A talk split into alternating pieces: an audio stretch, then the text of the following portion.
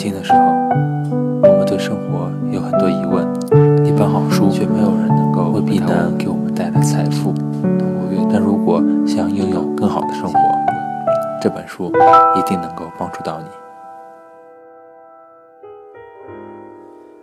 不知道为什么，社会上总有两种人：一种人，他整天手忙脚乱，连喘息的时间都没有；而另一类人，虽然也很忙，但是他会把所有事情都解决得干干净净，还能在工作之余享受生活的乐趣。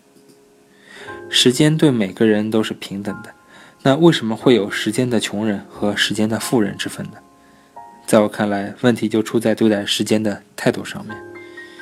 时间的穷人的确有很多事情要做，但这些事情大多来自于周围的信息，所以他们永远都处于被时间追着跑的状态。为了把纷繁复杂的事情都处理好，他们的生活就跟一团乱麻似的。那时间的富人是怎么做的呢？他们知道自己想做什么，把生活整理得很简单，与时间和谐共处，而且他们会想方设法地提升时间的质量和效率。换而言之，他们把时间变成了自己的好帮手。其实这个道理也适用于之前章节中介绍过的整理房间、穿衣打扮和人际关系这些方面。过得精彩的人都很清楚，我应该以什么为重，而且他们还会绞尽脑汁制定规则，进一步的提升这些事情的价值。规则不用太复杂，有些人狠起来会以分钟为单位安排日程，可这种方法难度太高了，根本坚持不下来。久而久之，你就会放弃了。我就不会往日程里安排太多的事情，而是以做得开心为重。比如，把需要做的事情尽早办完，就是我的一贯宗旨。因为拖得越久，就会觉得越麻烦。真的到了非做不可的时候，就很难拿出干劲来。而且到了最后，时间往往是不够用的，我心里也会特别烦躁。这种状态下的心理负担也就更大了。而且，我之所以会提前安排好工作、家务和旅行的方方面面，也是因为走一步看一步太容易浪费时间。万一有了个疏漏，心情就非常郁闷。难得去旅行一次，当然要保持好心情。不过，日程安排的再好，终究是纸上谈兵，关键还在于执行。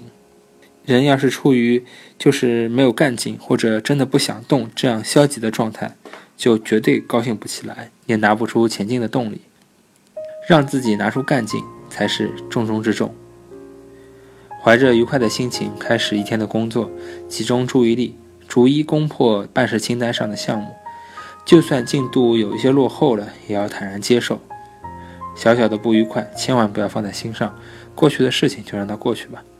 也许这才是巧用时间的秘诀。花时间和花钱其实是同一回事。我们不仅要为了眼前的幸福去花时间，更要为未来果断投资。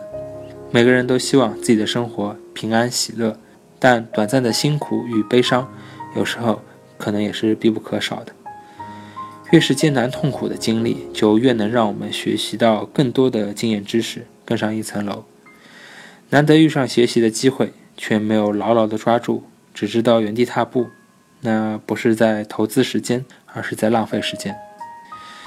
要是抱着我不想吃亏这种心态左躲右闪，你就不可能真的迈过眼前的坎，只是把栽跟头的时间往后拖了一点罢了。